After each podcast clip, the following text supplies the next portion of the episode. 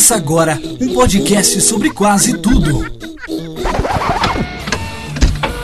Never lie, you listen to me.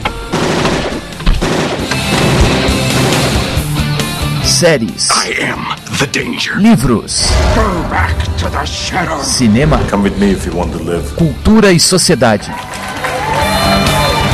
Bem-vindo, está começando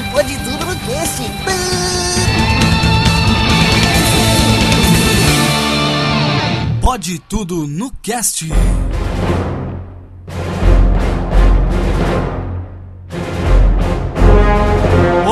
Ouvintes! Eu sou o Jeff Barbosa, o host do Pode Tudo no Cast. e Estamos começando mais um episódio. E aqui ao meu lado está ele, o cara que é mais respondão que o K2SO, Aleph Dias, o Alpha. Fala galera, se você ainda achava que o Darth Vader tinha um lado bom, é porque você nunca encontrou ele num corredor escuro. Aqui também, viajando no hiperespaço, diretamente do Por Onde Vamos, Pedro Palota. E aí, pessoal, Rogue One conseguiu o que nem Pitangui conseguiu, né, cara? Reviveu e rejuvenesceu. Também aqui com a gente, a menina que é mais indecisa que a Jean, diretamente de São Paulo, Rafa Watanabe. E aí, gente, só quero dizer que Rogue One é o melhor Star Wars ever.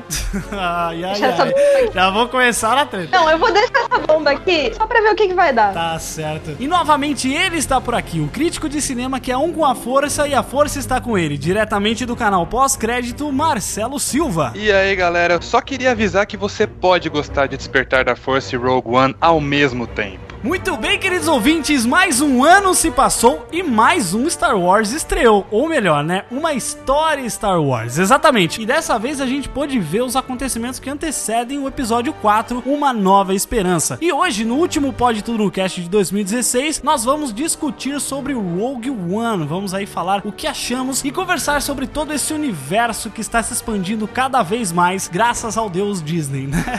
Lembrando aí que durante esse episódio nós teremos os áudios dos nossos ouvintes que nós recebemos pelo WhatsApp do Pode Tudo no Cast, né? Onde eles falaram aí o que, que eles acharam sobre o filme. Então, se você não viu que era pra mandar um áudio, é porque você ou não ouviu os recados do último programa, ou você não acompanha nossas redes sociais, porque nós avisamos lá, né? Então, se você quer participar aqui com a gente nas próximas oportunidades, fique ligado na nossa página do Facebook, facebook.com.br Pode Tudo no Cast, ou no Twitter, arroba Pode Tudo no Cast. O Twitter é ainda mais fácil ainda, porque a gente twitta pouco, né? Então, segue lá que a gente sempre avisa com antecedência quando a gente precisa da colaboração de todos vocês. Tá certo? Então, não sai daí, porque vamos falar sobre o Rogue One agora no Pode Tudo no Cast.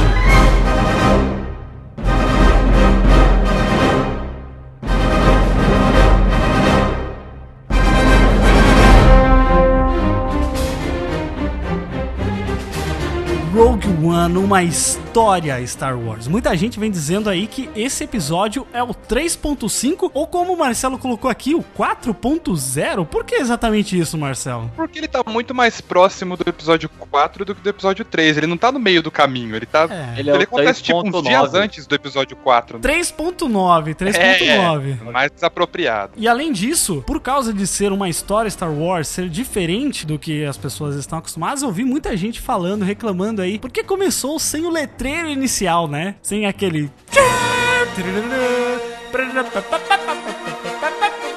É muito simples, cara. Não é um filme de Star Wars, cacete. É um spin-off. Uma, uma história Star É Wars, uma né? História Star Wars, exatamente. Isso foi pra mim uma decisão muito acertada, cara. Não botar os créditos iniciais. É, eu acho que sim. É outra identidade visual, cara. A única entradinha que foi clássica ali foi aquela questão de eles colocarem as letrinhas azuis, né? Ah, sim. Há muito tempo numa galáxia. É, porque né? ali naquele momento eles estão situando você, né? Como em todos os filmes, que é há muito tempo atrás uma galáxia muito distante. Eles estão situando você no espaço e no tempo ao mesmo tempo, né? Mas é interessante a gente ver essa decisão que eles tomaram de realmente fugir um pouco, né, dos Skywalkers, né? Porque Star Wars sempre foi muito em torno da família, né? É, né? É, é- é sobre a família Skywalker, né? Ainda é, né? Eu não sei, a controvérsia. Eu não queria que a Rey fosse filha do Luke, por mais óbvio que esteja assim. Ah, mas eu acho que é sim. Não, não pode ser, cara. Vai ser muito chato se for. Sabe por quê? Eu não quero que tenha só uma família na galáxia inteira, sabe? Eu gosto da ideia. Tipo isso. Que nem, que criaram uma teoria há um tempo atrás, na época que saiu o primeiro trailer de Rogue One, que a Jean Erso tinha a ver com a Rey. Eu falei, Aham. não, pelo amor de Deus, deixa essa galera ser isolada do resto da galáxia, sabe? Não, e olha quantos anos de diferença, né? De uma história pra outra, mais de exatamente, 40 tem isso também. anos. Pois é, cara, eu acho que tem que fugir um pouco dessa noção, né? Porque, pô, é um universo, uma galáxia. Mas ó, se a Rey não for filha do Luke, ela é filha da Leia, irmã gêmea do, do Kylo Ren. Puta que pariu. É isso aí, cara. Eu pensei já nessa teoria dela ser filha do Han com a Leia. Pode ser? É, isso é- Duvido. Eu, eu não duvido também, mas eu acho que as pessoas deviam, sei lá, dar um let it go, sabe? Na família Skywalker. Porque, pô, é chato. A atriz que faz a, a Rey, ela falou aí no tapete lá, né, do, do, do filme, da estreia do Rogue One, que os pais dela, né, da Rey no filme, já foram mostrados. Tipo, nós já sabemos quem são os pais Ah, dela. Meu Deus. Então, assim, cara, não é personagem novo. Ela não é filha de personagem novo. Ela é filha de alguém que a gente. Ou, tipo assim, sei lá, ela é filha do Chewbacca. Sei lá. Eu ia falar isso, ela é filha do tio Você tá SPO com R2. They are requesting a call sign. Rogue One. Save the rebellion! Save the dream! Eu acho que a história do Rogue One não ter Jedi, cara, eu acho que é uma coisa que ficou legal porque pra quem acompanha o universo expandido e joga os jogos, sabe que os Jedi não são uma coisa que abunda assim pra todo quanto é lado, né? Tá sobrando A Jedi. bunda. A bunda é uma palavra boa. É. A bunda. A bunda Essa é é- ótima. A bunda é Eu ótima. não tenho uma É um- pra palavra bunda. É que nem falar a palavra gozar, né? É, Vou dá. gozar dessa abundância, né? É, eu vou gozar de pé.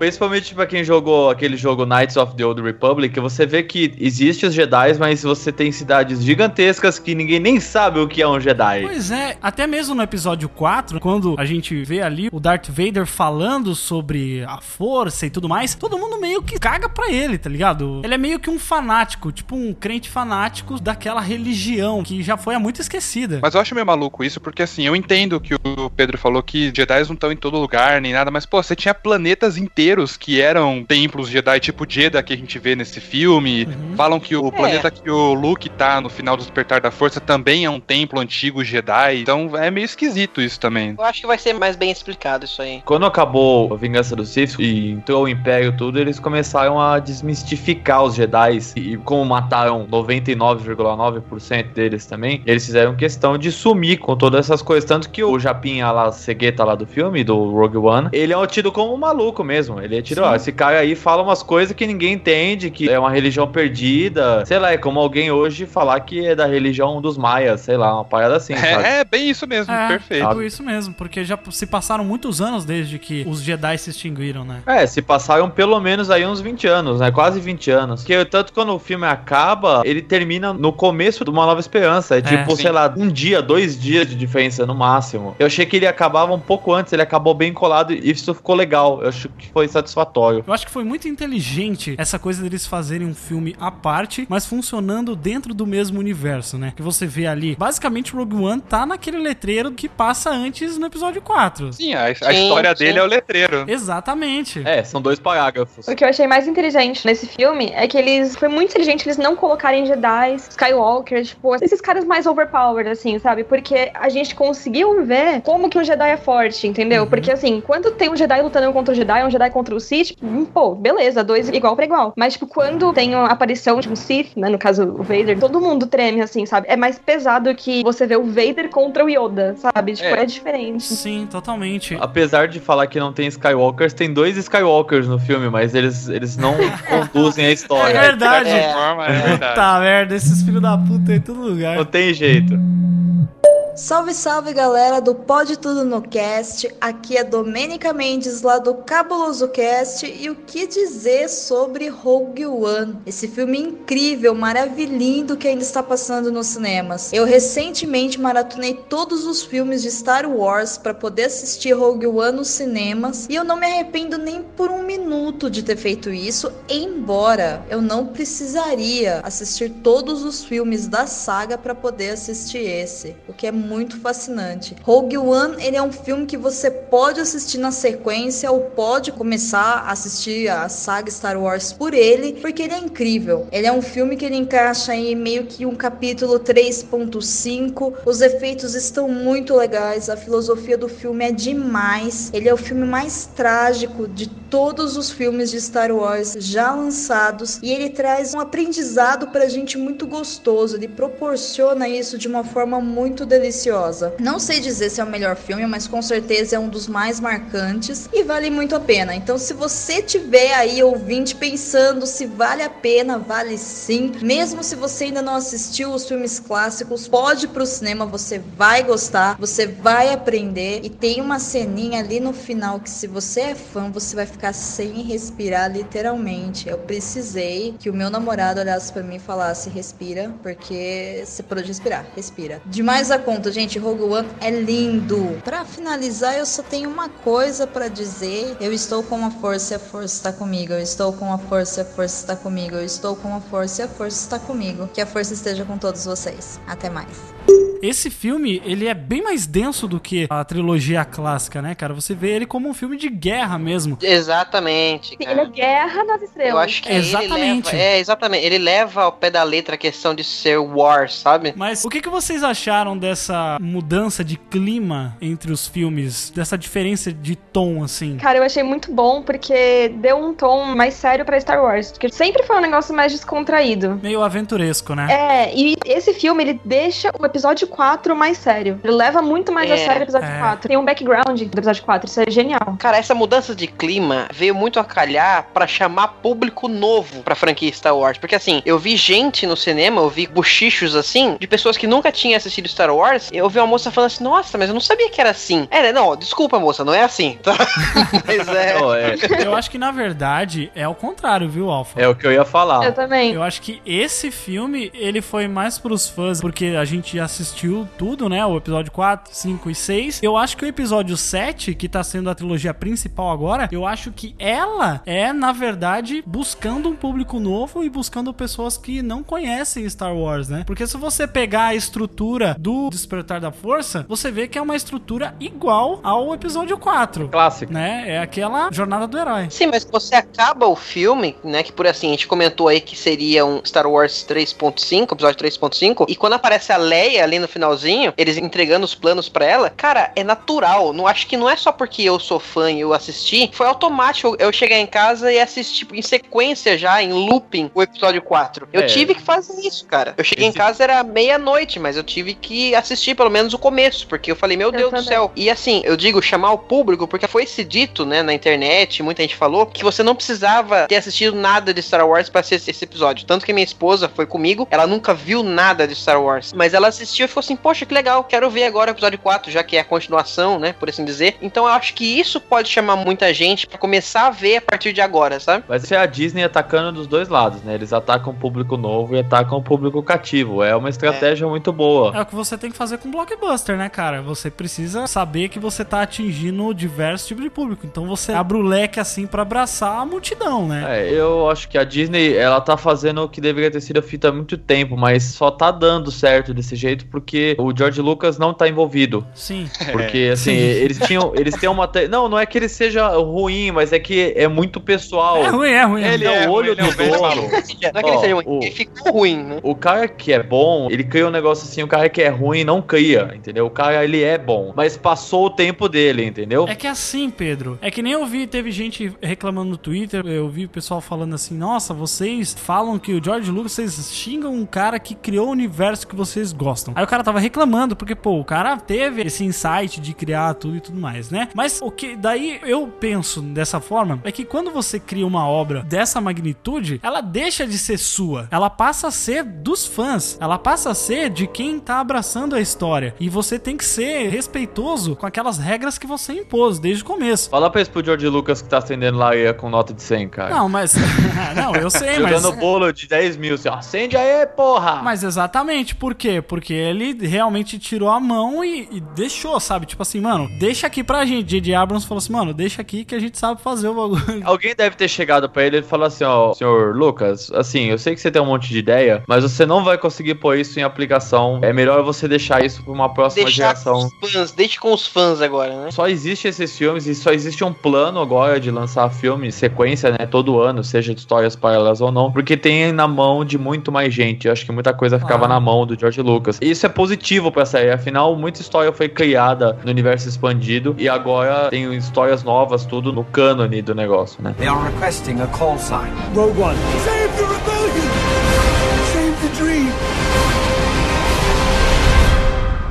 Era disso mesmo que eu ia falar, o universo expandido. Star Wars não é do George Lucas há muito mais tempo, tipo. Só no cinema, né? que- Só no cinema e olhe lá, porque no cinema ele fez episódio 1, 2 e 3, depois da trilogia clássica que eu desconsidero. Mas o. Todos, todos nós. O universo. é, então. Não, eu não O universo- desconsidero, cara. De Tá verdade. ok, não- tá ok. Não, tudo bem. A gente sabe que aquilo aconteceu, eu entendo. Não pode desconsiderar algo que é cânone. Isso é, é uma heresia. Mas por ser cânone não quer dizer que é bom, né? Quer dizer que é o que aconteceu. Não, não, não foi isso que eu disse. Não necessariamente que seja bom, mas que tem ligação. Sim, sim. Desconsidera modo de dizer. A gente tem que aceitar os midi-glorians, aquela babaquice toda. É só porque é idiota, mas é parte da história fazer o quê? A questão é que o George Lucas não é o único dono disso já faz tempo, que só ele que não percebeu isso, né? Porque já tem livro, já tem quadrinho no universo expandido do Star Wars há muitos anos. Ah, ele percebeu, histórias. viu? Porque ele ganhou muito dinheiro com isso, velho. Tudo que sair com o nome Star Wars, cara, ele vai ganhar dinheiro pro resto da vida dele, cara. Mas até hoje, será? Porque a Disney comprou o negócio. Ganha, ganha. Você tem direito de criação e de distribuição. Eu acho que ele tem Ah, coisa tá. ainda. E ele trocou Star Wars por uma porcentagem dentro da Disney. Uma parada assim, não sei quantos por cento que é se estiver falando errado, mas ele tem uma porcentagem dentro da Disney. Ele só fez uma conversão. Ele tirou a mão do Star Wars e falou: ó, dá um pedaço da Disney. Nossa, que ele fez um negócio muito bosta. ele só está ganhando dinheiro de outra maneira, inclusive com os filmes da Marvel, no fim das contas, né? Amém. Mas então, o, o negócio do clima do Rogue One, que vocês estavam falando lá atrás, o que eu achei muito foda é que, assim, isso foi uma oportunidade da Disney mostrar o que ela pode fazer com Star Wars. Porque a trilogia a gente já sabe o que vai ser, naquela pegada de Star Wars que a gente já conhece. Eu não quero que ela mude, eu quero que os episódios 8 e 9 sejam naquele estilo que a gente já conhece de Star Wars. Mas esses filmes que vão sair intercalados, eu acho legal porque agora é a oportunidade da Disney fazer um filme de guerra, igual ela fez com Rogue One. Você pode fazer um filme de comédia, você pode fazer um filme de mais drama, um filme de terror de Star Wars, que nem é feito no universo expandido. Você tem livros de terror, você tem livros de comédias, tem histórias que puxam mais pro drama. E eles podem explorar mais isso no cinema agora, né? Chamar diretores histórias- que tenham ideias legais, né? Até histórias solos do Darth Vader mesmo, cara. Eu acho isso genial. Acho que a ideia da história do Han Solo, que é o próximo spin-off, ele é bom, vai poder aprofundar bem a história de um personagem icônico e mais uma vez é resgatar o público aí de 30, 40 anos aí de volta pro cinema, né? Bom mesmo seria se eles fizessem o Han Solo inteiro de CGI. Puta, esse que eu pensei. Nossa,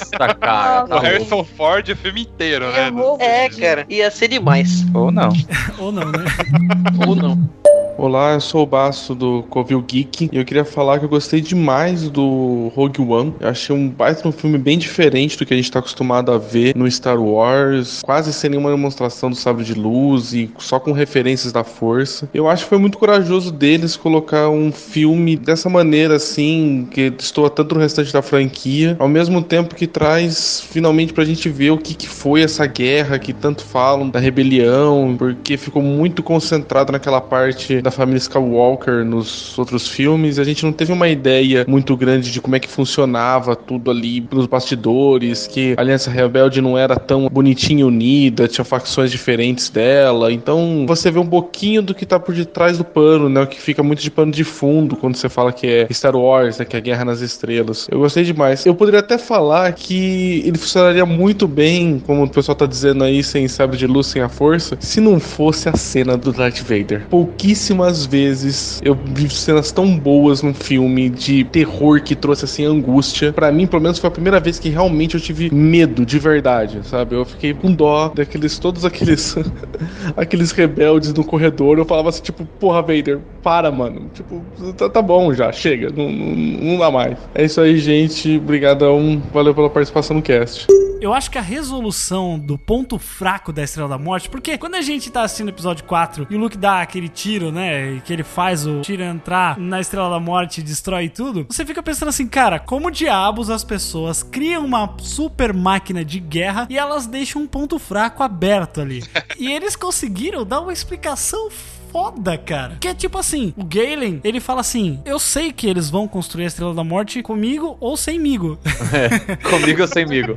Ele falou assim: então o que eu vou fazer? Eu aprendi a mentir e eu me tornei indispensável pra eles, pra que eu pudesse colocar o que eu queria ali dentro e dar essa abertura pra que vocês possam destruir esse negócio que tá sendo construído, né? Não tem um é, revisor foda, esse cara. projeto, né? Não tem um revisor. olhando- Olhando o estagiário pra olhar aquela merda. Ô senhor Erso, o que, que é esse bagulho aqui cheio de explosão explosivo aqui ligando toda a estrutura da Estrela da Morte? O que, que é esse arquivo aqui chamado Estrelinha? Stardust, pelo amor de Deus. Que porra de nome é esse? Cadê o padrão de nome do Império?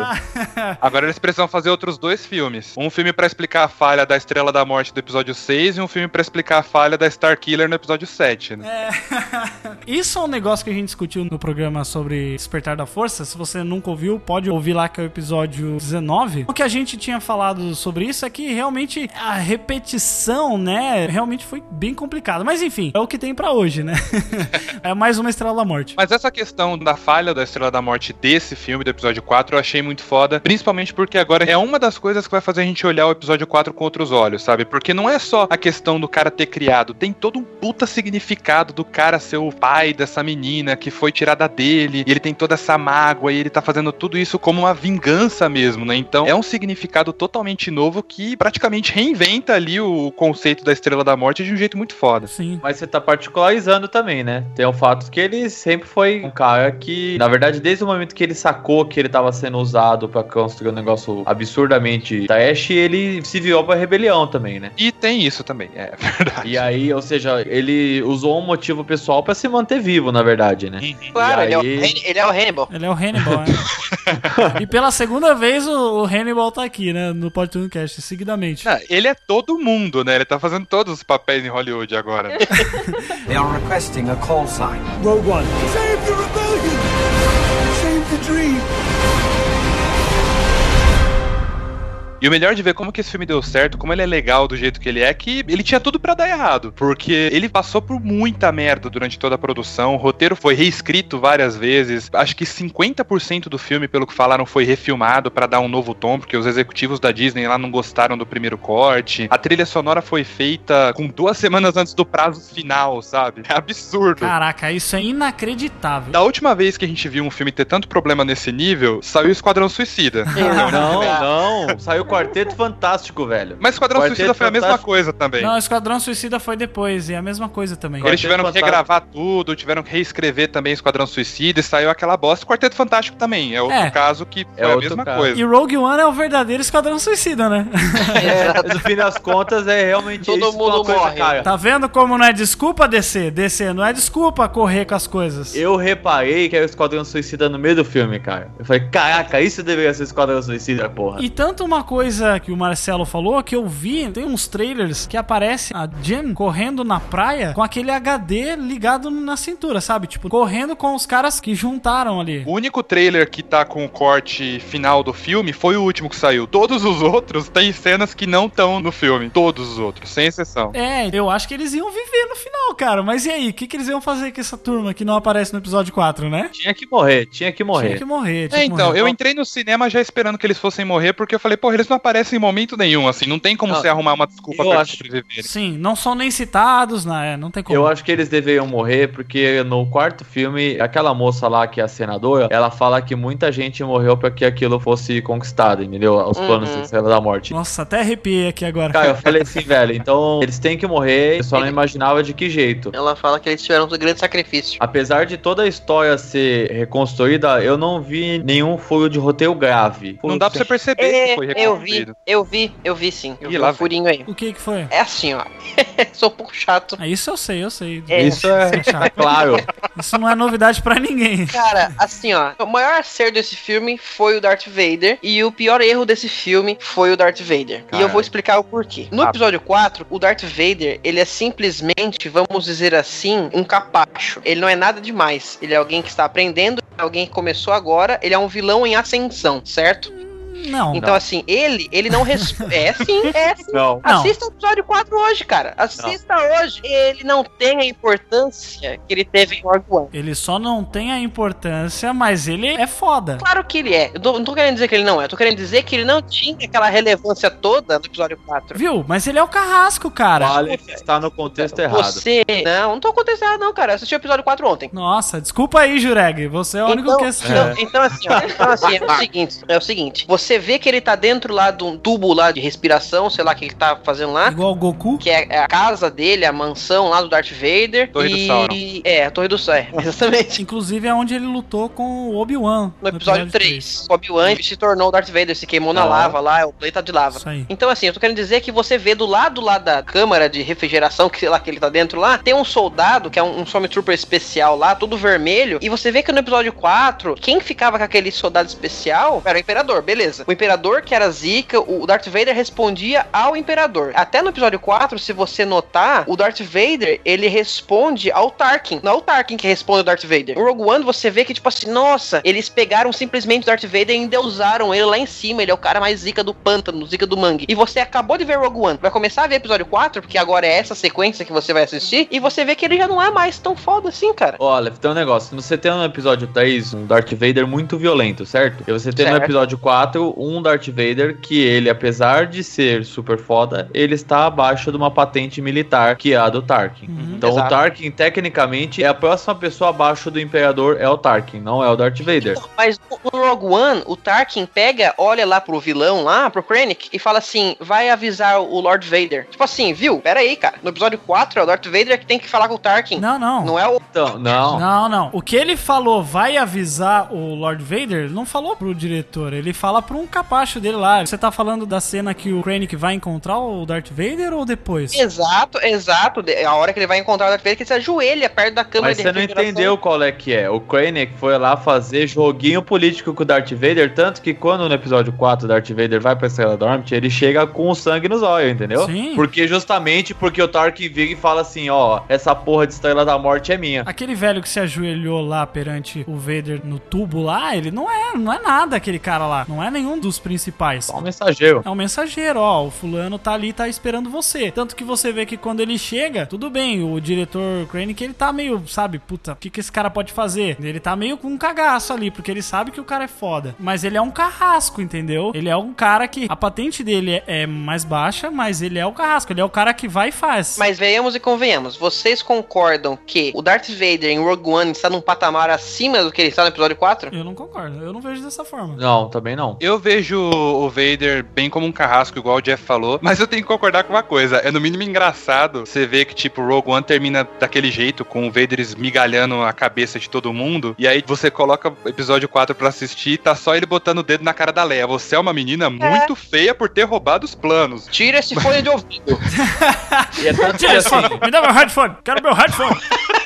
Nossa, velho. Quem conhece o Darth Vader do universo expandido sabe que ele é bem mais violento que isso. Então a cena foi até bem educada, assim. Eles Mas- fizeram uma ponte. Senão realmente não ia fazer nenhum sentido. Mas eu acho que eles respeitaram muito a movimentação do Darth Vader, cara. Porque tudo bem, a gente não viu ele fazendo algumas dessas coisas fodas nos outros episódios, porque não tinham como fazer, cara. Não tinha como eles fazerem aquilo. Mas eles respeitaram bastante a movimentação dele, pra não ficar um negócio super locomia, tá ligado? Tipo o Yoda, de né? Deus, não tinha Não, como. é, ele anda, ele anda de uma forma mais pesada, assim, os Uhum. movimentos é, dele, tipo, ó. isso ficou muito bom, muito bom E mesmo. fala sério, aquela cena final que acende o lightsaber no escuro, cara, Nossa, é de uma fotografia e Cara. de uma composição De arrepiar. inacreditável, cara. E aquilo realmente dá medo, velho. Melhor cena do filme, cara. É. Essa cena do Vader com o lightsaber acendendo, tenho um pouco de expressionismo alemão. É uma cena de terror essa porra. Essa cena de terror. Pra quem já ouviu os áudios do Darth Vader torturando a Leia, cara, você Sim, lembra ó, muito daquilo. Ah, isso é foda. É foda, porque aquele é o Darth Vader, ele é ruim naquele momento. Ele é ruim mesmo. É muito foda ó, o momento que ele aparece. Ah, inclusive, deixa eu contar uma anedota aqui, uma anedota. Eu assisti esse filme duas vezes, né? E aí, na primeira vez que eu assisti, eu, eu tenho um problema que eu vou no- muito no banheiro, né? Pelo menos uma vez no banheiro eu tenho que ir, porque tem uma bexiga de passarinho. aí eu falei assim, bom, eu acho que agora as coisas vão estar mais de boa, acho que ainda tá longe do Darth Vader aparecer. E aí foi exatamente na cena que aparece ele no tubo. Eu perdi essa cena. Porra. Eu só vi ele já chegando pra falar com o Krennic. E aí, olha só que engraçado, hoje eu fui rever. E aí, exatamente quando chega nessa cena, que é tipo, eu vi o tubo, mas quando aparece o diretor Krennic, cara, deu um problema na projeção do filme. Metade zoeira. Sério. Aí, tipo assim, escureceu porque a porta do Darth Vader ia abrir, escureceu e não acendeu mais e o som continuou rodando, tá ligado? Ah. E eu falei assim, caralho, como assim, cara? Aí todo mundo levantou e aí um cara foi lá reclamar, sabe? Eu fiquei, nossa. Aí foi muito engraçado que aí quando voltou na cena, voltou um pouquinho pra frente, né? Daí o cara falou assim: pode rebobinando isso aí, hein? E eles voltaram? Eles voltaram? voltaram, voltaram até a cena que tava a Jean segurando o Hannibal lá na plataforma. Voltaram nessa cena até. Caraca, que da hora. Pra gente conseguir rever de novo. Puta, eu fiquei puto, velho.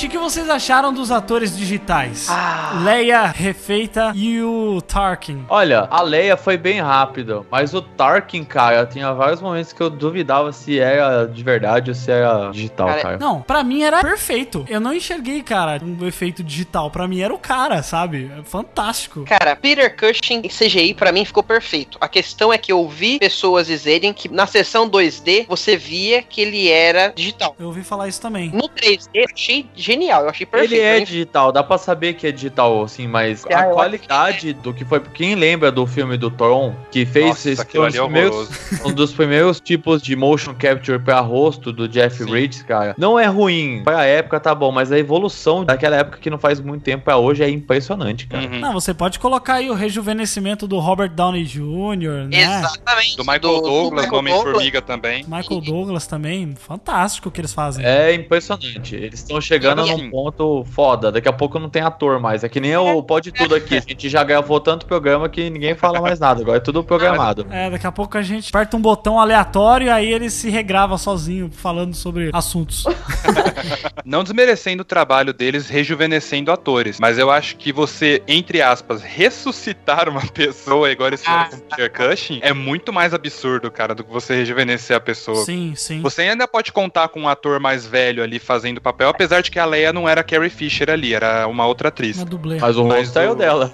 É, o rosto era o dela, mas eu, eu digo assim, não foi a Carrie Fisher lá e eles só mexeram no rosto dela, né? Era uma outra atriz mesmo. Mas eu acho que você recriar um rosto é muito mais doido e eu acho que tem dois lados, assim. Meu amigo, ele, ele foi ver o filme, ele não gostou muito do Peter Cushing aparecer e eu Ah, até fala consegui... eu não tinha Não, calma, como, de- velho. eu ver minha reação com vocês. Eu fiquei revoltado também. Depois ele explicou o ponto dele que, assim, pra ele, poderiam parar um pouco com o preciosismo de manter o Peter Cushing, porque por mais respeitoso que seja, tem esse lado de que é uma homenagem, o cara foi marcante pro papel e tudo. Mas até que ponto é legal você colocar o rosto numa outra pessoa pra fazer o papel, sabe? Porque não era o Peter Cushing ali, não era o Não. ator de verdade, sabe? Não tinha atuação de fato É. ali, era um rosto em CG, Até, sabe? até porque você imagina o quanto de documento que a família desse cara teve que assinar pra deixar aparecer, né? É, claro, isso é, então. Ah, mas se a, A gente família dele. pensar dessa maneira, então não deveria ter nem animação, entendeu? Porque a atuação ela é controlada puramente pela dublagem e pela modelagem 3D, entendeu? Ah, cara, mas é diferente. É, né, mas no caso de animação, eles dublam primeiro pra depois fazer a animação, né? Baseada no. Não, não é bem assim não. Tem que rolar a modelagem. Dublagem de filme, sim. Dublagem brasileira, não. Obviamente não, mas quando o filme é feito, sim. Não, eu tô dizendo a dublagem de animação, não dublagem de filme, dublagem de animação. Não, então, exatamente isso que eu tô dizendo. Mas já- A animação, já ela é um negócio que não existe e a atuação é puramente de quem faz a voz, que é o que aconteceu lá, cara. É a mesma coisa. Você falou de animação, fazendo analogia, é meio doido porque, por exemplo, até na animação, eu sei que é um péssimo exemplo, mas em carros, o Paul Newman dublava um carro, ele morreu e eles subiram com um personagem, não precisavam, porque é uma animação. E aí no filme eles reutilizaram o Peter Cushing, que ok, eu achei válido porque pra mim ficou muito bem feito. Achei foda retornarem com o ator, que é era um puta ator também. Mas depois que eu fui rever o filme, já tendo conversado com esse amigo, eu fiquei pensando nisso, sabe? Até que ponto que é legal. Será que não era mais bacana eles terem chamado um outro ator em carne e osso? O cara até falou do Charles Dance, que é, É. o, o Tywin Lannister, pra interpretar o, o Graham of Tarkin ali no lugar do Peter Como, Cushing, como sabe? fizeram até com a senadora lá, né? Mudou a atriz, tipo assim, Tá bom, dane-se. ótima. Sim. Nossa, mas cataram uma mulher que é a cópia dela, né, também. É, É igual, legal. é igual. É, Ele é um clone, velho. Se não fosse uma cópia dela, teria sido motion capture também. Não, mas É. Aí certeza. eles acharam uma mina que é muitíssimo parecida, cara. É Mas isso é essa atriz, ela impressionante. aparece numa cena excluída do episódio 3. 3. Ela aparece no episódio 3 também, mas só numa Sim, cena sim, escura. eu sei, eu mesma já-. Uma dúvida com o Marcelo aqui, manja de cinema. O Peter Cushing é o cara que fez o Drácula, não é? Primeiro Drácula, daquele filmão antigo pra caramba? O primeiro eu não sei, porque teve É. vários. Eu sei que ele participou de Doctor Who, do classicão, verdade. muito tempo. Ele fez o Vampiro da Noite em 58. Caraca. Ah, então não é Não era o Drácula, era o Vampiro da Noite. Vampiro da É o Noite. Vampiro da Noite. É, mas em inglês é, o nome dele tem Drácula. em Ah, não, ele foi o Van Helsing, eu acabei de ver aqui. Caraca. Ele foi o Van Helsing no filme do Drácula. Ele fez A Maldição de Frankenstein, O Cão dos Baskerville. Nossa, bastante filme, cara. Cão Maldição. do Baskerville, que da hora. Mas vai ver hoje. vai ver hoje, que da hora que é. Eu acho que assim, se eles tivessem conduzido uma história com os atores digitais, eu daria total apoio a essa opinião que veio, né, do Marcelo. Eu sei que não é do Marcelo, mas foi só algo pontual que foi feito pra dar referência, É. assim como a Leia. É só pra dizer, ó, essa história está conectada. É, eu acho que foi pra passar veracidade, tá ligado? Porque, cara, tanto assim, pelo design de produção, você olha aquelas naves, você olha aqueles aliens, você está na trilogia clássica, aquilo está acontecendo ali. Que lindo, né, cara? E talvez colocassem outro ator, né, fosse cortar. Pois é, e tanto que no design de produção, eles fazem o que? Eles juntam um monte de artistas, desenhistas, e aí eles começam a desenhar tudo que eles acham que tem a ver com o universo de Star Wars. Legal. Eles vão desenhando aliens, armas, naves, o que tem pra ser desenhado, eles desenham. Até de nome, né? Aí o que os caras fazem? Vão lá, colocam num, num mural enorme, vem o diretor com o produtor, não sei, um cara que realmente manja, o cara que bota o nome lá, bota a assinatura final, e ele escolhe, ó, esse aqui tá mais parecido com Star Wars, aí vem esse, esse, É, esse. não, esse aqui dá muito Star Trek, vamos tirar. É, exatamente. Tanto que, cara, um easter egg que eu vi também na internet depois, e aí eu assistindo hoje de novo o filme, eu peguei novamente, que é aqueles dois aliens que esbarram na Jean e no cara Sim, quando eles chegam. sim. O Evazan e o Pondababa. Lembrar do nome dos caras é muito foda, cara. Eram os caras que estavam no, no barzinho, Sim. cara, lá que o. Que o Luke briga lá, Que né? o Obi-Wan cortou o braço do cara e o Sim. outro morreu lá. Isso é muito foda, cara. Você colocar isso. E aí, quando você para, se a pessoa não tá ligado, ela passa por alto e é ok, sabe? Mas isso dá uma veracidade tão real pro filme, cara. Tudo conectadinho, né, cara? Sim, tudo conectado. Você vê a atenção que eles dão aos detalhes, cara. Esses easter eggs, assim, cara, minha esposa olhava pra mim assim, tipo, nossa, o que que você tem, sabe? Eu falei, viu? É Star Wars. Star Wars. Você vê aquele Star Destroyer, nossa, do lado da, Ah. da Estrela da Morte, a sombra, puta, olha. Cara, e até ambientes que nem tinham em filme nenhum das trilogias, da primeira, da segunda, ambientes que se conectavam e você enxergava que era Star Wars ali. Por exemplo, aquela praia. Parecia o Caribe, sabe? Você ficava assim, nossa, que lugar lindo. E você via aqueles Stormtroopers correndo na praia, cara, Puta, molhando o pé, tá ligado? Tipo, você ficava, nossa, que bagulho lindo, velho. Os AT-ATs, cara, os cachorros gigantes lá correndo na praia também, muito Ah, foda aquilo. céu. Toda a ambientação do filme é bonita. Desde o começo, todos os cenários são muito bem feitos. Eu fiquei mais reparando nisso do que qualquer outra coisa. Do que na história. Não, é tipo assim, lógico que eu preciso na história, mas, mano, a direção de arte desse filme foi sensacional, assim, tudo muito bem feito, sabe? Muito bem pensado, com muito bom gosto e muito amor mesmo, sabe? Muito sazon, né? Muito sazon. É muito sazon, meu, muito sazon, cara.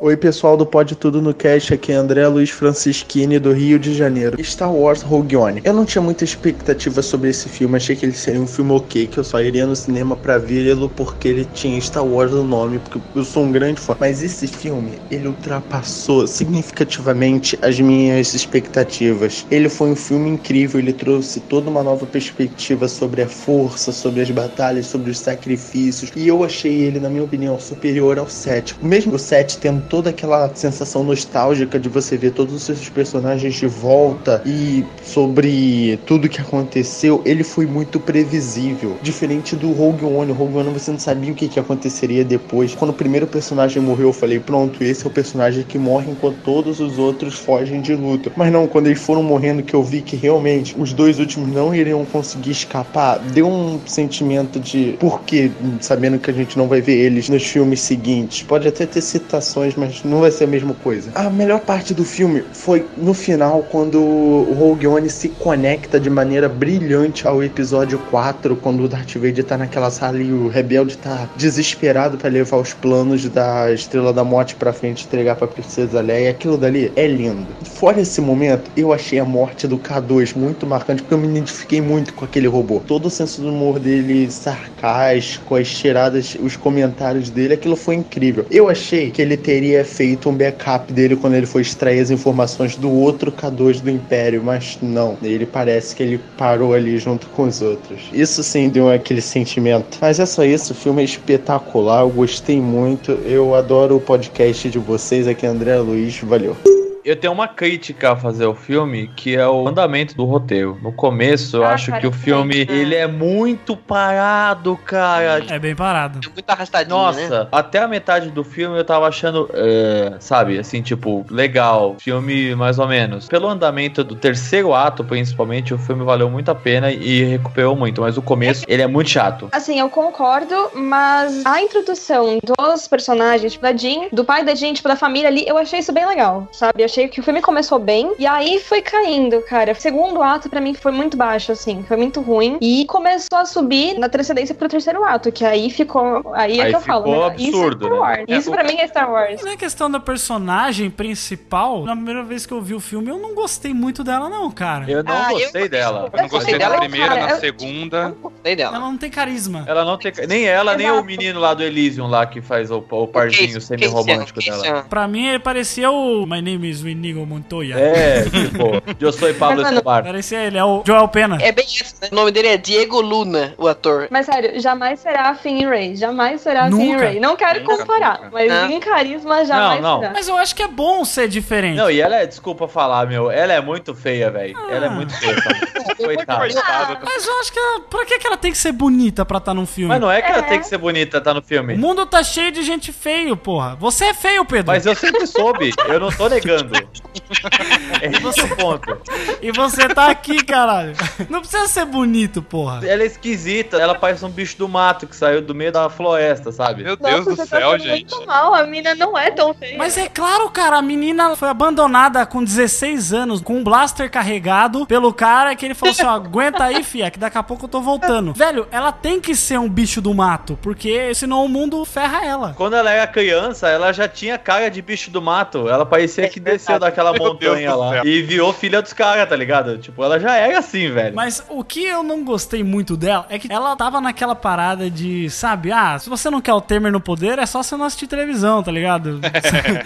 Bem, Só não assistir televisão, não acessar a internet, não entrar em discussão. Então ela tava cagando pra causa, sabe? E tanto que um diálogo que eu achei excelente, que é na hora que, logo após que o pai dela morre, que ela fala assim, putz, realmente o meu pai, ele não me abandonou, ele tava aqui porque ele realmente acreditava na causa, ele não é um traidor, ele acreditava realmente nisso. Aí o Cassian olha pra ela e fala assim, muitas pessoas não têm essa oportunidade de escolher ou não que hora que você vai ajudar a causa, que hora que você vai se compadecer por alguma coisa. Você acabou de entrar nisso. Eu tô desde que eu tinha seis anos, eu não tenho opção. A diferença entre eu você é que eu resolvi fazer alguma coisa a respeito. Aí eu fiquei tipo, uau, na sua cara, otária. Ah, mas ele fez muita merda também, esse cara, né? Pelo que ele parece. Não, mas é claro, cara. Na primeira cena, o começo do filme, ele já dá um tiro no cara. Você fala assim, mano, o que, que é isso? E aí depois ele realmente fala: Olha, a gente fez coisas que a gente não se orgulha pela rebelião, pela causa que a gente acredita, por uma causa maior. Só porque o cara não ia conseguir subir a escadinha, né? Dá um tiro nele assim, tipo, morra. Pô, ele ia ser capturado e ele ia revelar com o que, que ele falou, cara. Simplesmente isso. Eu não sei se vocês notaram umas nuances no filme, no fato do Forrest Whitaker lá, o, o guerreiro lá. Ator ele- desperdiçado. Ator Nossa, desperdiçado. jogado no lixo. Não, não acho, não acho desperdiçado, Desperdiçado. sabe por quê? Melhor. Porque eles fizeram uma coisa meio paralela com a vida real, que o grupo dele é tipo um grupo terrorista, isso até na própria arte visual deles, se você repara isso. É, eles são os rebeldes extremistas, né? Sim, e aí ele tá lá pra mostrar que, meu, a rebelião não é só gente do bem, gente legal e gente que faz tudo certinho, bem contra o mal. Isso é foda. Isso eu achei É todo muito mundo foda. se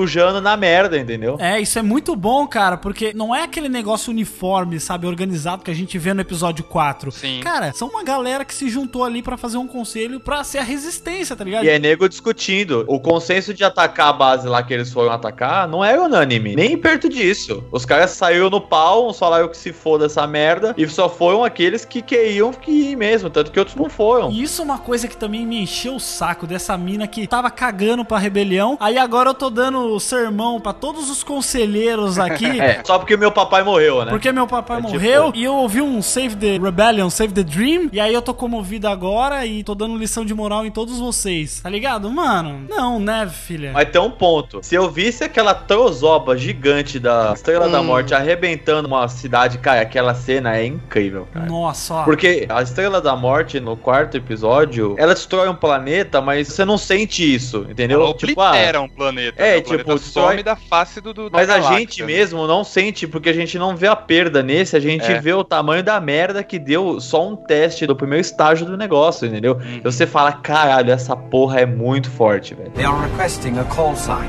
Rogue One.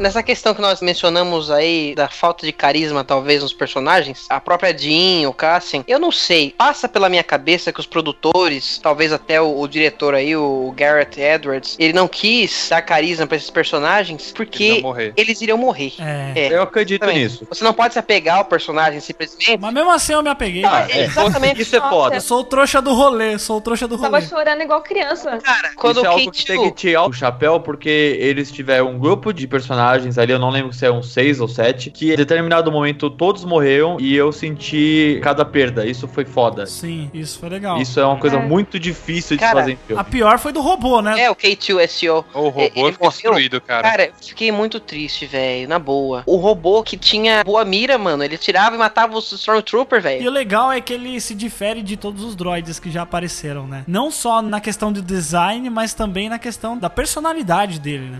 Sabe quem que ele parece, Jeff? Ele lembra o o Case e o Tars do Interstellar. Robô meio sarcástico, palhaço, sabe? É, ele me lembra o Marvin, sabe? Marvin? Marvin? Vocês sabem onde meio o Marvin? Guia do Mochileiro das Galáxias, gente. Guia do mochileiro. Mo- Mochilelo. Chilelo. Guia do mochileiro. Nossa, velho.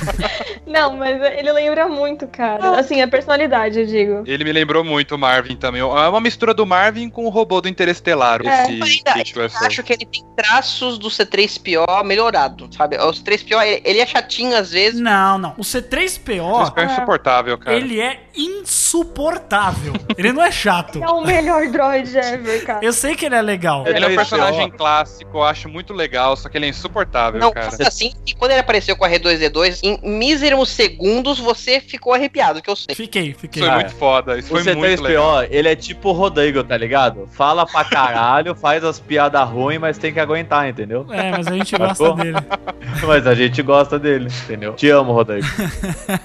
Essa questão dos personagens, cara, eu acho que não foi nem questão. Assim, tudo bem, pode ter sido por causa desse negócio de todo mundo morrer no final. Mas eu acho que foi problema de roteiro, sim. Ele não conseguiu apresentar os personagens da forma que deveria. Mas eu acho que nem todo mundo tem que ser bonzinho, sabe? Nem todo mundo tem que ser Ray, cara. Não, sim, mas não é nesse sentido que eu falo, mas é de aprofundar. Tudo bem que não dava pra aprofundar os personagens, mas a forma como eles foram apresentados foi muito travado, assim. Ah. E é um dos motivos do começo do filme ser chato, né? Que o Pedro falou que ele achou chato. Eu não achei chato, eu achei travado, que era tipo, eles não conseguiram encontrar uma justificativa pra juntar essa galera. Então eles Nossa, tiveram que apresentar eles de maneira completamente aleatórias, assim. Então, tipo, olha, esse cara tá aqui e ele tá nessa situação. E aí pula pra outro planeta. E essa pessoa tá aqui e tá nessa situação. É, esse esse bate ou Completamente rebate solto, deu, uma, sabe? deu uma confundida uma hora, cara. É, então, Eita. não tem uma coisa fluida igual no Despertar da Força, que a gente tem a apresentação dos personagens novos, e é uma coisa muito fluida que funciona muito bem. A gente tem ali o Paul Dameron, aí depois já aparece o Kylo Ren, do Kylo Ren já pula pro fim, e do fim já mostra todo o cotidiano da Rey. Aí depois do fim acaba. Ah, muito bom. C3PO. Tô desconectando, adeus. Como você é jocoso, C3PO. Que piada ruim! Ai, desculpa.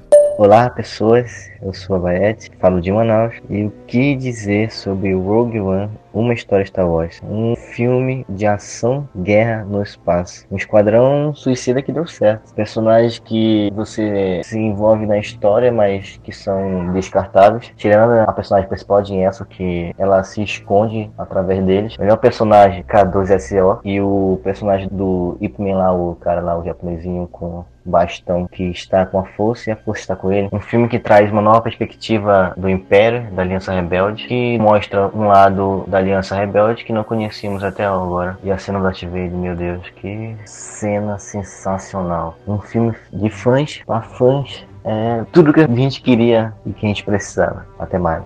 Uma cena que eu achei muito boa, cara, é quando eles vão levar o pessoal lá da Jean pro negócio do Forrest Whitaker, que eles cobrem a cabeça do cego, cara. Nossa! Porra, é a melhor cego, piada velho. do filme. É a melhor piada do filme. Vocês estão de sacanagem?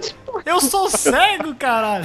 O cara Ah, é realmente cego. Não tem como, você não fala. Você fala uma que. na minha cabeça, cara, né? Tipo, E uma pergunta, uma pergunta, gente. Ele tem a força ou não? Não. Não. Não.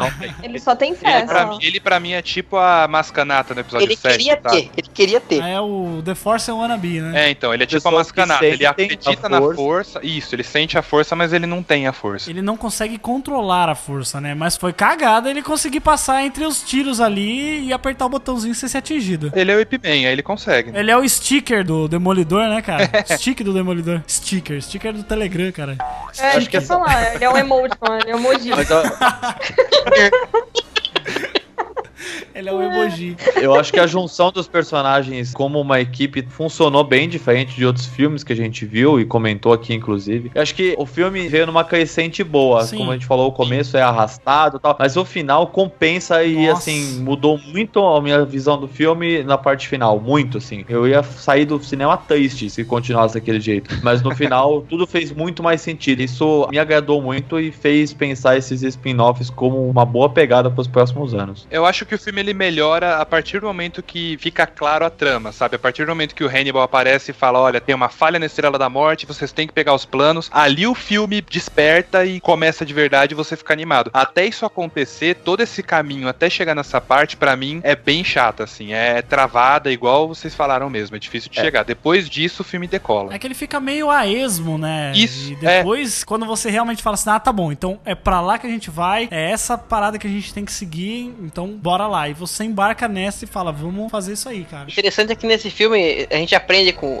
É, é Shihut, né? O nome do personagem dele? Do. Donnie Isso, é. Isso, É. é. É. Chihut. Depois desse filme, eu nunca mais vou rezar o Pai Nosso, tá ligado? Agora eu só É. vou falar, eu estou com a força, a força tá comigo. Eu estou com a força, a força tá comigo. Cara, tinha uma hora que eu não tava aguentando mais isso, velho. É, na verdade, o que ele falava é, eu sou um com a força e a força está comigo. É, I'm one with the force and the force is with me. É que na legenda eles colocaram eu estou com a força e a força está comigo. Mas na verdade não, eu sou um com a força e a força está comigo. 30 vezes. Mas é, ele é bem o religioso mesmo, né, cara? Sim. Sim. Eu fiquei em dúvida, cara, se ele não tinha, sabe, ele teve muita sorte de, de conseguir passar sem tomar aqueles tiros dos Stormtroopers. Cara, eu fiquei com uma impressão que uma hora aquele cajadinho dele ia abrir no meio, ia virar um sabre de luz, tá ligado?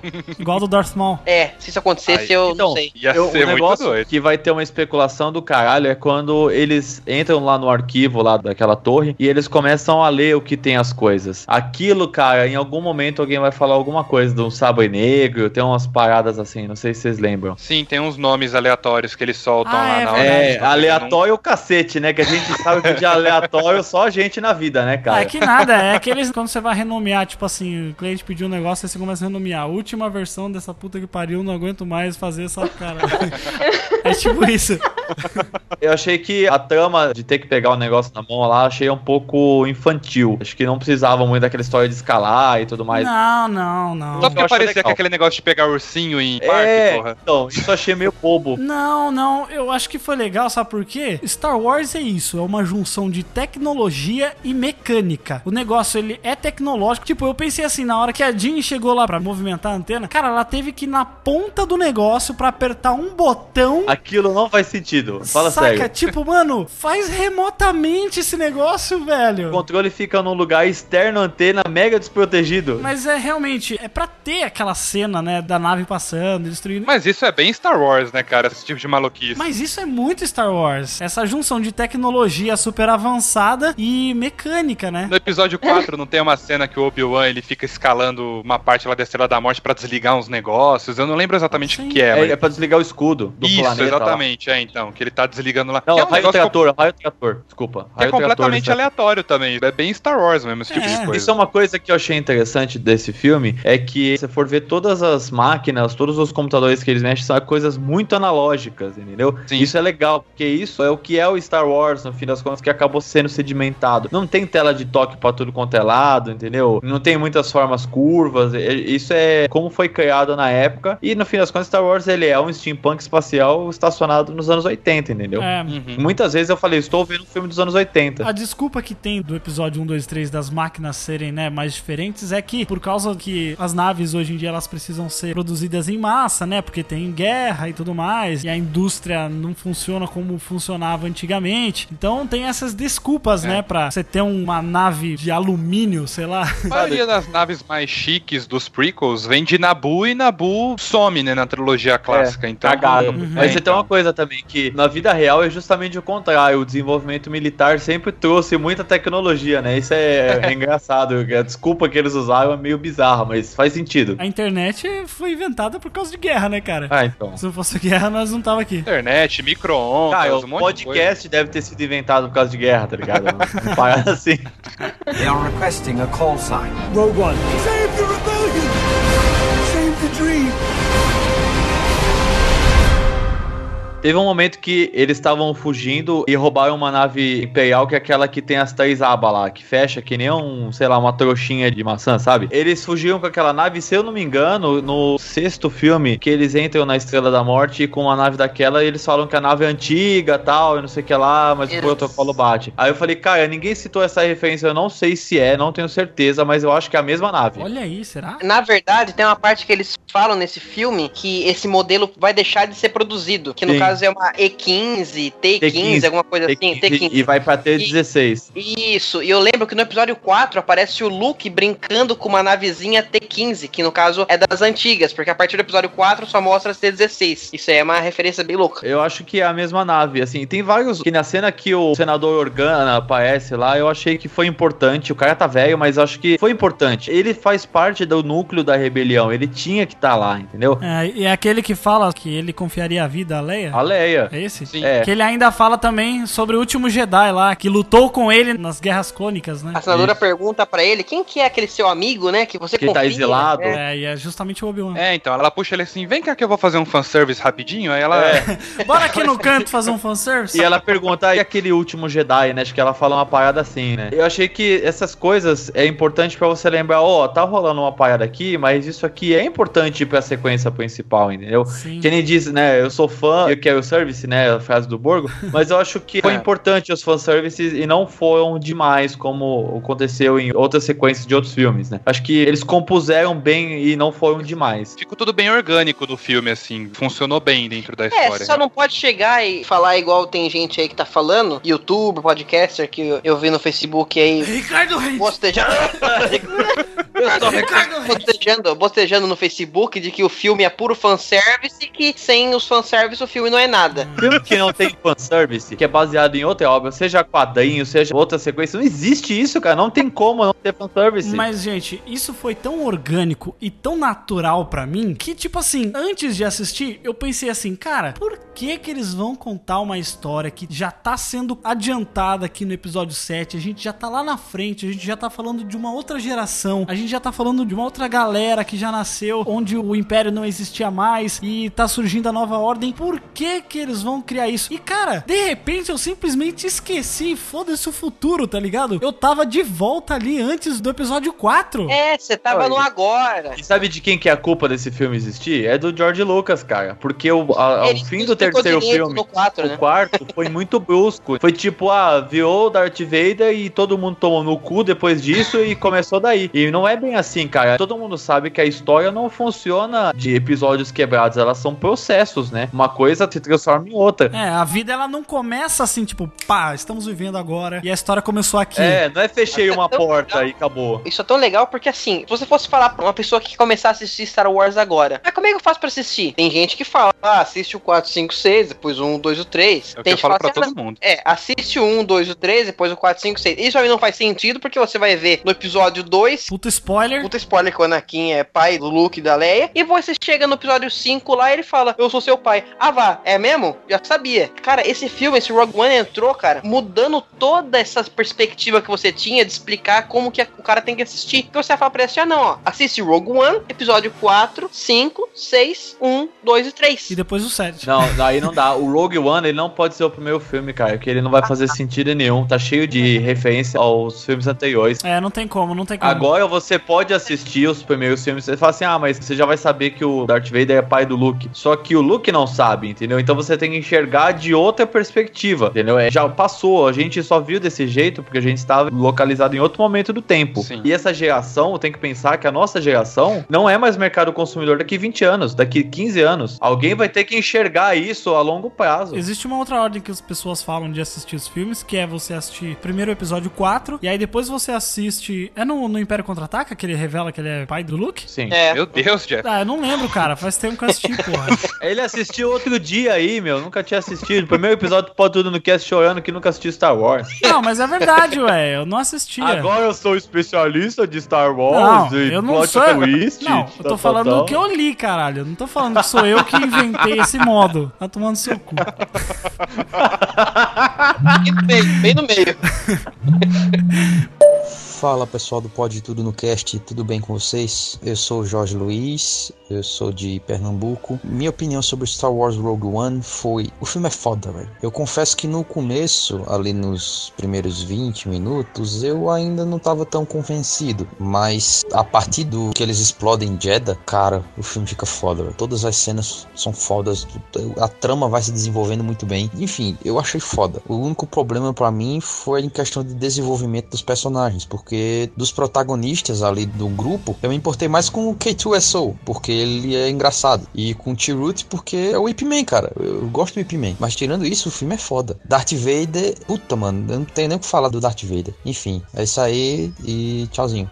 Eu achei muito legal. Teve uma hora que o Cassian e a Jean entram lá no mercado ali, né? Da cidade de Jeddah ali. Não, eu acho que na verdade eles entram no calabouço do Sol Guerreira e tem um, um holograma da dançarina do Jabba saindo daquilo ali. Vocês uma vez aí, cara? E tem o joguinho da Millennium xadrez. Falcon também, Xadrez, só que tem o. É, Só que em versão real, né? é versão Eu achei real. muito bom aquilo ali. Sabe cara. o que, que eu, eu achei interessante? No final, quando a Estrela da Morte tá atacando a base, que basicamente o Tarkin ligando foda-se pra toda uma área do Império, o Cassian lá e a Jean, eles estão próximos e eles não se pegam e isso eu achei muito foda. Nossa, ó, Isso é obrigado, legal, sim. obrigado. Cara, a isso foi um negócio que eu, quando eu vi que eles não se pegaram, eu falei, parabéns, cara. Vocês não fizeram a merda do happy end. Rolou um negocinho assim, sabe? Mas foi sutil e acabou. E foi mais bonito ainda, que os dois terminam abraçados, tipo, você sente o desespero dos dois, né, cara, de estar cara. morrendo. Nossa, eu chorei que nem uma A criança. cena é muito, Muito pesada. triste, cara. Eu chorei demais, cara, Isso- nesse final. Eu chorei no Darth Vader com o sabre vermelho, eu não chorei nessa cena, não.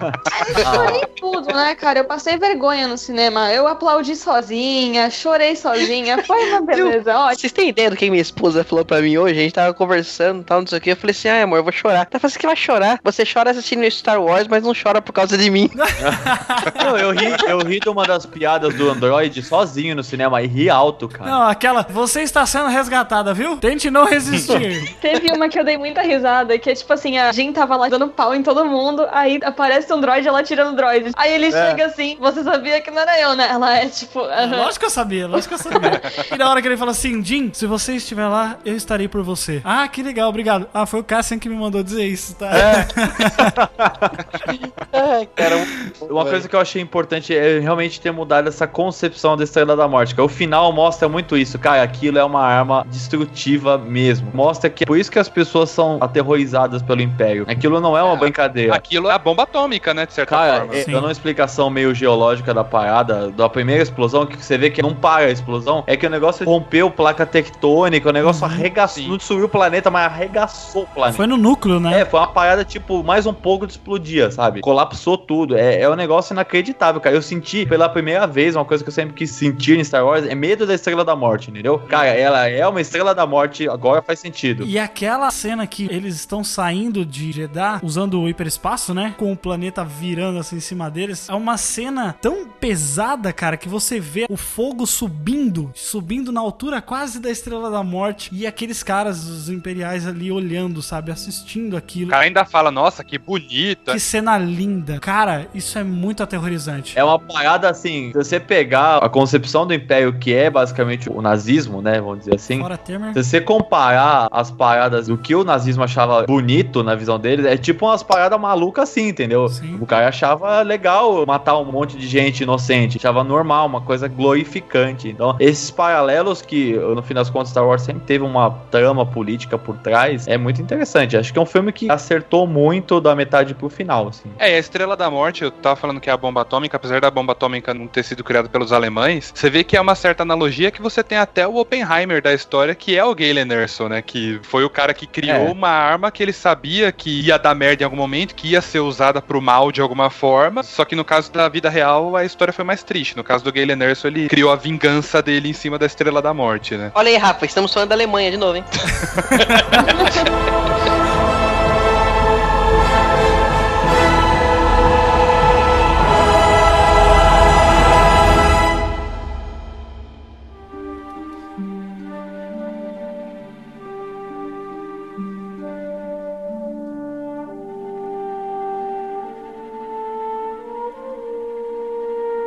Pessoal, antes da gente ir para as nossas notas, eu estou gravando esse adendo aqui porque durante a edição deste programa nós tivemos a notícia do falecimento da atriz Carrie Fisher, a nossa eterna Princesa Leia. E é com muito pesar no coração que eu estou fazendo essa adição né, ao conteúdo do programa, mas a gente não poderia deixar passar por alto o tamanho da nossa admiração que todos nós aqui do Pode Tudo no Cast sentimos pela atriz. Todas as pessoas, né, que eram muito próximas a ela falavam muito bem da simpatia que ela tinha e da sua dedicação com o trabalho. E é muito difícil para nós vermos nossos heróis envelhecendo e se tornando débeis e frágeis, né? Mas ela deixou pra gente coisas muito boas e o seu legado vai sempre ser lembrado. Dentre essas muitas coisas que ela nos ensinou, né, uma delas me chama muito, muita atenção mesmo, é que é o fato dela ter ensinado que o lugar de uma princesa de verdade é no campo de batalha. Como disse o mestre Yoda, a morte é uma parte natural da vida. Feliz fique por aqueles que na força se transformam, o apego leva aos ciúmes, a sombra da ganância, isso é. Que a força sempre esteja com você, nossa eterna princesa Leia.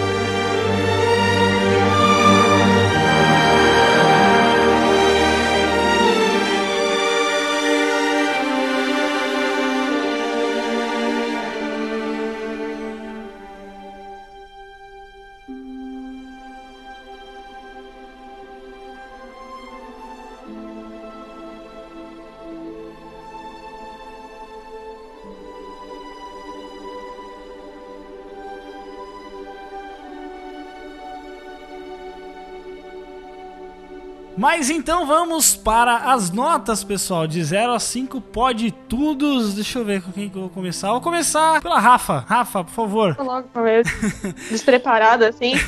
Caramba, que honra. Traga suas considerações finais e a sua nota. Então, o que eu achei de Rogue One, que eu falei lá no começo, que eu falei melhor Star Wars ever, vou explicar por quê. Eu nem achei o melhor Star Wars ever, era só pra ver a reação de vocês. Era só pra É, ver mas isso. é, mas é.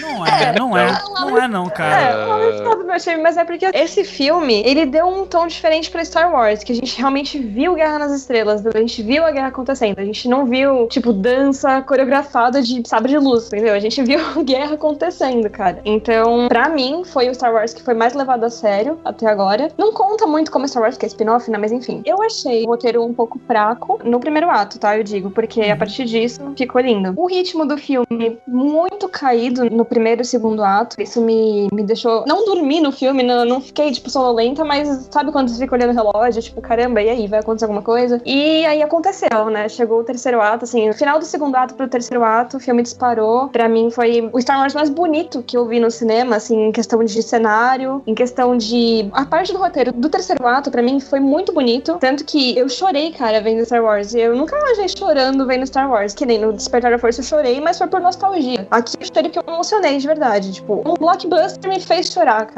Eu zerei a vida. Eu chorei com um blockbuster, entendeu? Então, pra mim, foi sensacional. Dei risada, me diverti, me emocionei. Acho que esse filme foi muito completo, então 4,5. Tiro meio ponto exatamente por causa do roteiro um pouco fraco em relação ao primeiro ato, assim, segundo ato. Pedro, traga a sua nota, cara, e as suas considerações. Ai, é um filme difícil de se analisar por bons motivos. Acho que o começo ele é arrastado, você não gera uma empatia rápida com os personagens. Isso é construído ao longo do filme. Só que não dá pra ter tudo tudo num filme só. Você não pode ter bons personagens, um bom roteiro, bom de tudo. Alguma coisa vai ter que ser criada assim para você ter um crescimento, senão o filme ele vai ficar monótono no fim das contas, né? O final dele, ele não é bom, ele é impressionante. Eu acho que a condução das cenas, o, jeito que os personagens são levados, o jeito que tudo acontece faz com que mude-se muito a perspectiva do que é Star Wars, tanto para a nova geração de pessoas que está assistindo, tanto pra gente e quanto pros nossos pais que assistiram. Acho que é um filme muito maduro e, na minha opinião, o Darth Vader fez toda a diferença nesse filme, principalmente por causa da cena final, que na minha opinião foi a melhor cena do filme, a cena dele invadindo a navezinha lá que ele tava. Pensando em nota, eu pensei bastante, se fosse até a metade do filme, eu daria um 3, mas acho que a construção foi tão boa, a curva foi tão boa que se eu der menos que 4,5 é mentira, eu não vou estar sendo justo. Então eu dou um 4.7. Marcelo, traga sua nota então, cara, e suas considerações finais que você tem sobre Rogue One. Como o Pedro falou, avaliar Star Wars é muito difícil, principalmente para mim. Nenhuma saga mexe comigo tanto quanto Star Wars mexe. Mas mesmo assim, no caso de Rogue One, deu para ver os defeitos dele logo na primeira vez que eu assisti. Por mais maravilhoso que o filme seja, diferente de Despertar da Força, que eu tive que ver o filme três vezes para começar a perceber os defeitos que ele tinha. No caso de Rogue One, não. Realmente, o primeiro ato ele é muito arrastado, ele demora pro filme engatar de vez. Mas quando ele engata também também é absolutamente lindo, assim. Então é muito bonito ver o que a Disney tá fazendo com Rogue One. É legal que o Gareth Edwards conseguiu fazer nesse filme, a direção que ele dá pro filme, a forma como ele consegue contar uma história que tecnicamente a gente já sabia que ia acontecer. Fiquei muito feliz de ter visto o universo expandido de certa forma no cinema pela primeira vez. E isso era até algo que eu queria comentar aqui, que nesse sentido, da forma como Rogue One foi construído, ele me lembrou muito os livros do Timothy Zahn, que eu tive a chance de ler o primeiro, que é o Herdeiro do Império, e ele tem essa pegada mais militar, essa pegada mais séria, mas ao mesmo tempo ele não perde a essência. Você vê que tá vendo um filme de Star Wars, por mais diferente que ele seja, por mais diferente que o tom seja, que os personagens sejam. Então, eu gostei muito de ter a chance de ver isso no cinema. Gostei de ver um Star Wars dessa maneira e eu espero que a Disney continue explorando isso. Assim, eu não sei qual vai ser a pegada do filme do Han Solo ou do filme do Boba Fett que tá vindo aí, mas eu espero que sejam gêneros diferentes, que seja fora da caixinha, fora do estilo que a gente já conhece de Star Wars. Quero ver filmes mais dramáticos, filmes de comédia, filmes de terror, talvez Star Wars. Meu amigo ele tinha dado a sugestão, baseado naquela cena do Darth Vader, fazer um filme sobre o Darth Vader indo atrás de rebelde, sabe? Um filme bem suspense mesmo, um thriller nessa pegada. Seria legal ver isso no cinema. Eu acho que a Disney agora tá dando essa abertura pra gente. Então, por todos esses motivos e por dar um novo significado pro episódio 4, né, que é um clássico, minha nota para Rogue One é 4,5 pode tudo. Tiro esse meio pontinho pelo mesmo motivo que a Rafa. O filme demora para engatar e por isso não dá para dar 5. Alfa, por favor, cara, traz a sua nota aí e suas considerações sobre Rogue One. Pode ser o Pedro primeiro? Pedro já foi, filho. Eu já falei, maluco. Oi! eu não ouvi, eu não ouvi olha só, o Caio tá no celular, não presta atenção no programa. Te contar, por que, que você chama esse Caio? Só porque ele tem 50% das ações, Jeff? Ô, Cara, louco, Pedro, obrigado. Bom, vamos lá. Sinceramente, cara, eu saí perplexo do cinema. É que nem eu, eu falei, né? Minha esposa perguntou por que, que eu tava chorando, ficou me questionando. Por que você tá chorando? Eu estou chorando mesmo, eu estou chorando muito mesmo. Suor masculino escorrendo pelos meus olhos. Porque eu me senti assim. Eu não assisti Star Wars criança, né? Igual o Pedro já zoou nós aí. A gente foi ver Star Wars depois de velho. Velho, nossa, 19 anos. 20 Não, anos. é, foi ver com 20 anos, né? Mas assim, não sei se é porque tá mais fresco na minha mente, então, por ter visto recentemente. Mas, cara, olha, eu me senti tão nostálgico no cinema, vendo referências e personagens conhecidos, como o próprio Darth Vader no final do filme A Leia, e pontinhos assim que vai relembrando a gente do próprio universo em si, que me fez sentir assim, criança, mesmo não tendo assistido criança, mas me fez sentir criança de novo. Por isso, assim, eu espero que a partir de agora, com essa questão de ter um filme de Star Wars por ano, né? Ano passado teve aí episódio 7, esse ano Rogue One, ano que vem episódio 8, no outro aí o, o Han Solo, que Star Wars engrene de novo, já tá assim, absurdamente engrenado, mas que consiga continuar fazendo esse sucesso todo pra gente ver mais e mais vezes filmes de Star Wars no cinema, porque nunca enjoa isso, sabe? E eu dou por isso cinco pode tudos, porque eu fui no cinema com uma expectativa, porque eu já sabia a premissa do filme, de que era o filme sobre roubar os planos da Estrela da Morte, mas eu fui muito surpreendido por um filme de ação, por um filme de drama, porque aquele final, cara, nossa, pelo amor de Deus, ver todos os personagens do filme morrendo, cara, sei lá,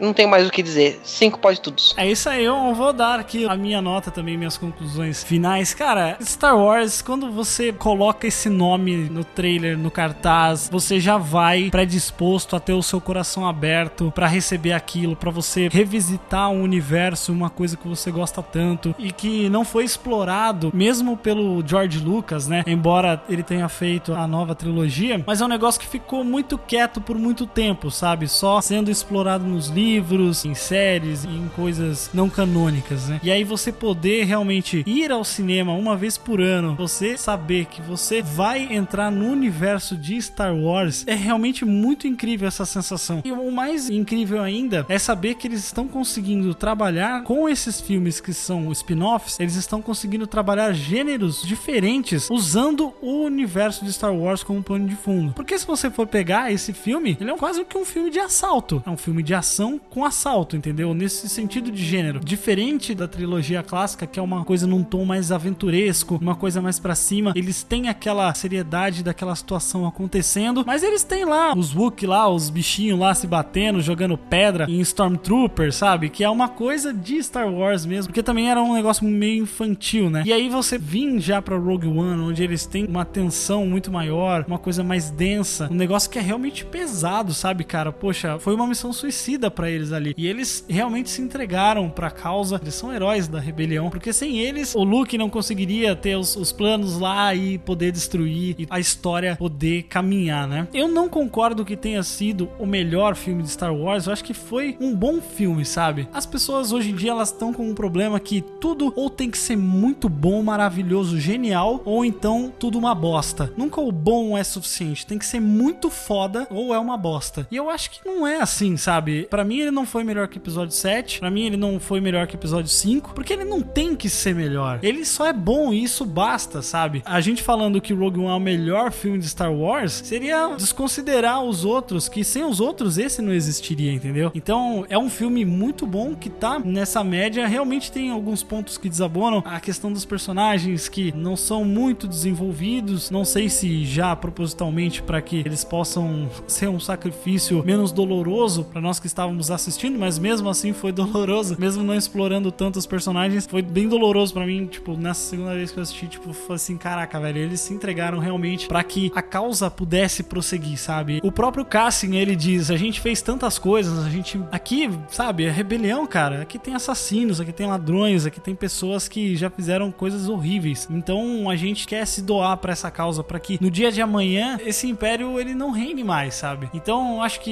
isso é muito muito positivo, é muito sentimental, é muito político até, mas não tão político quanto o episódio 1, 2 e 3, sabe? No episódio 1, 2 e 3 eles exploram muito a política a um ponto de às vezes ele chegar a ficar boring. TV Senado. TV Senado, exatamente. Nesse não, eles tratam de política de uma forma, sabe, realmente no front, a batalha, no dia a dia de guerra. Aquilo ali, na cena da praia, cara, era quase Omaha pra mim, sabe? De Segunda Guerra Mundial, dos caras morrendo assim por causa da causa. Então, eu não tenho como dar uma nota menor do que 4,5 pra esse filme. Tira-se meio pontinho por esse problema de ritmo inicial, mas depois, quando ele engata a terceira marcha e ele vai, ele é foda e o Darth Vader, meu Deus do céu, é realmente de arrepiar e aí você sentir que as coisas estão se conectando de uma forma que você fala assim: caraca, eu vou sair daqui e eu quero assistir episódio 4. E aí você entende por que, que uma nova esperança? A gente não viu uma esperança, por que, que uma nova esperança? E nesse filme a gente viu a primeira esperança que eles tinham. Foi onde eles se doaram para a causa. E aí, quando chega no episódio 4, a gente entende o porquê de uma nova esperança. Se isso não arrepia todos os pelos do seu corpo, eu não sei o que mais vai fazer isso, cara. Realmente muito foda. 4,5 para Rogue One. Star Wars prova que política no cinema é sempre mais legal ver o lado que a gente não quer viver. Porque o Star Wars mostrou a República era um saco, ninguém gostava de ver aquilo, aí a gente gosta de ver mesmo é o governo opressor terrível, com todo mundo se fudendo, que essa parte que é legal mesmo em Star Wars. mano. E bate palma pro maior terrorista de todos os tempos, que E é o Luke bate Skywalker. Luke Skywalker? Ah, é Osama Bin Laden, cara. Ele explodiu a Estrela da Morte, cara. Tinha tipo mais de um milhão de pessoas dentro da Estrela da Morte. Ah, é, é, Então é tipo assim, eu sou bem contra o governo, mas eu acho que depredar patrimônio público, eu acho que tá errado, né? É tipo isso, né? Nossa.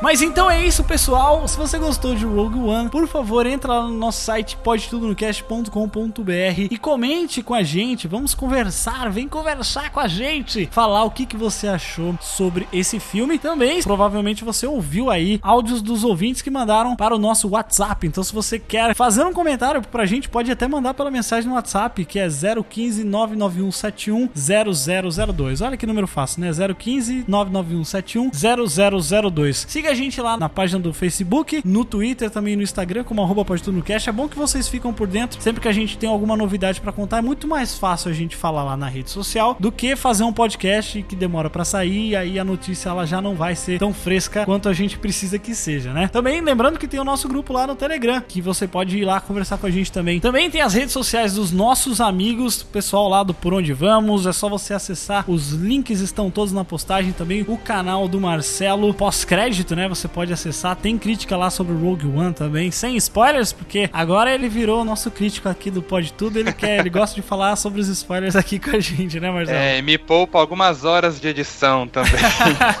e passa pra mim, né? Olha essa Muito, exatamente. Virou nosso crítico. E que venha 2017. E que venha 2017. Exatamente, galera. Olha, muito obrigado a todos vocês que passaram esse ano de 2016 ouvindo o Pode Tudo no Cast. Galera, a gente só tá aqui por causa de vocês, porque tem vocês aí do outro lado ouvindo, comentando e gostando do nosso trabalho que a gente desenvolve aqui. Então, esse ano foi um ano muito bom pra gente, embora o ano tenha sido uma bosta em muitos outros sentidos, em quase todos os outros sentidos, mas pra gente aqui do podcast, a gente realmente foi um ano muito legal, onde a gente pôde ter um crescimento muito bacana junto com vocês. Então, esse é o último programa de 2016. A gente volta em fevereiro, né? Porque ninguém é de ferro, a gente tem que dar uma descansadinha também, porque eu não aguento mais editar. Mas em fevereiro a gente tá de volta e que venha mais Star Wars, né, gente? Ano que vem, mais Star Wars. Aí 2018, mais Star Wars. E nunca mais vai parar essa delícia. Ô, oh, delícia. Amém. glória a Deus. Ô, oh, glória. Mas então é isso, pessoal. Muito obrigado a todos vocês que participaram, todos vocês que ouviram até aqui e até o ano que vem. Tchau!